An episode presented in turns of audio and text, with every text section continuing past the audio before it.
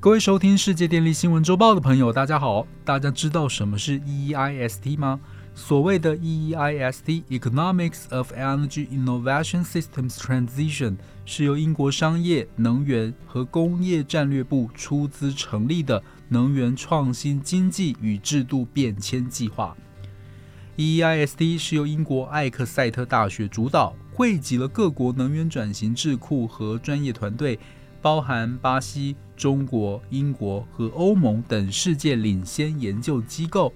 为了协助各国政府加速实现巴黎协定的目标，他们使用先进的科学分析方法，包含复杂的系统建模、经济学以及气候和环境等方面知识，来支持政府促进快速低碳转型，并且为巴黎协定的深度脱碳目标提供决策参考。而 E I S T 在今年九月底提出了完成报告，制定能源转型政策的十项原则，备受各界瞩目。因为这份报告虽然只有六十页、两大章节，但里面的内容是经过研究团队针对全球过去三十年的能源政策进行大量的案例分析、反复论证后淬炼出的十项原则。希望能协助各国政府在能源转型背景下的政策制定做出成功的选择。虽然 EIST 也提醒，这些原则的设计和实施背景在不同行业和地区之间存在很大的差异，因此具体的设计和执行方法应该因地制宜，务实的考虑不同的背景制度和政治文化。但这十项原则将会被各国政府、再生能源业者乃至于消费者大量引用，反而使既有的电业更趋于弱势。因此，所有传统电业更应该高度重视并积极应对。这十项原则分为两大主题：政策设计和政策评估。政策设计目的在于帮助政府设计政策，以激励和扩大清洁技术的发展。而政策评估则强调需要考虑更多的层面、机会和风险，以及政策评估本身的过程，以确保政府政策尽可能的考虑周全。本期节目先与大家分享政策设计的前两个原则。第一个原则，制定能源转型政策必须做出技术选择。传统普遍认为技术必须是中立的，技术中立 （technology neutrality）。经常被援引用来说明政府的政策不应该挑选赢家，而应该允许替代技术在假定的公平竞争环境中谋求发展。一方面是因为如果没有技术中立，很容易发生管制俘虏 （regularity capture） 的问题，也就是主管机关在制定出某些公共政策或法案时，在技术层面优先考量某些企业或是团体。使得这些利益团体比公众利益更加受惠，却因此使得社会全体蒙受损失。此外，一些实证研究也显示，在某些情况下，对于技术进行挑选，可能会导致用人为亲的问题。然而，技术中立是一个很难实现的概念，甚至在某些情况下是不可能实现的。例如，在研发过程中，一个最佳方案可能只支持一种技术，而无法支持所有的技术。因此，我们必须做出选择。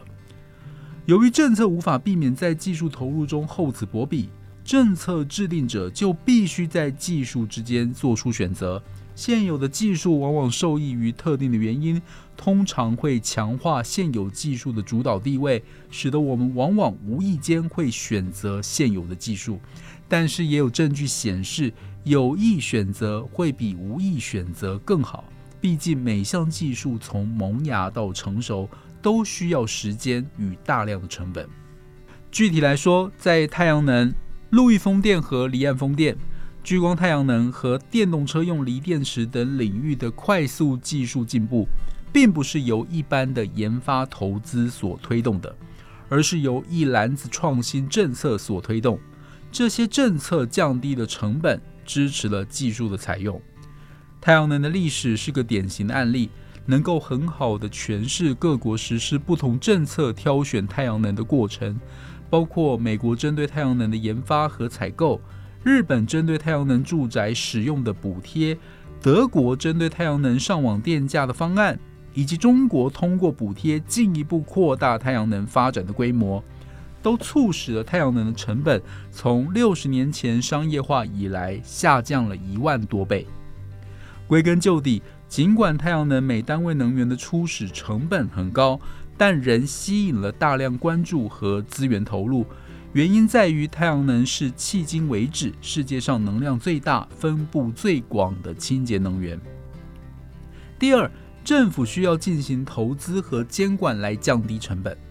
传统上认为，政府干预会增加成本。当它为特定技术提供激励或监管措施时，往往会被视为低效率的政策，因为它扭曲了市场更有效的资源配置。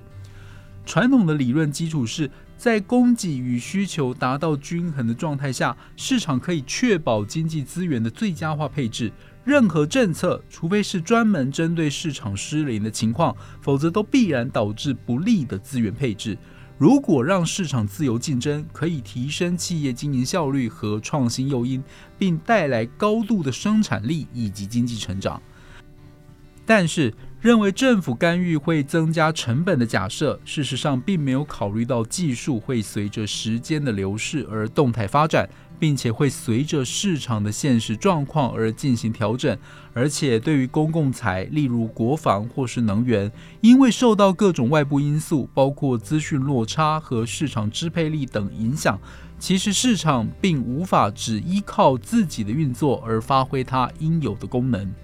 因此，EEIST 深入地研究了有关于脱碳政策的大量数据，强而有力地证明了需求拉动 （demand pull） 政策，包括一些财政激励措施和监管措施，例如税收优惠、效率标准、上网电价、公共采购等等。这些政策确实能够有效地扩大对于清洁技术的需求，降低了关键清洁能源技术的成本，例如太阳能、陆域风电和离岸风电等。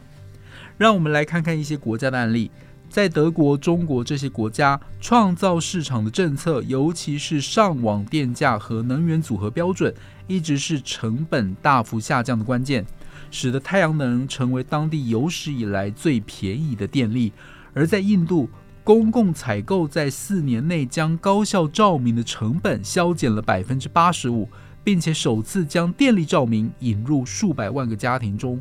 在英国，针对性的补贴措施使得离岸风电的成本在十年内降低了约百分之七十，也使它成为比天然气更便宜的发电。大部分的政府财政激励和监管政策在一开始确实提高了系统成本，因为他们起初支持的新技术比现有的技术更昂贵。但随着时间的推移，这些技术的成本将大幅降低。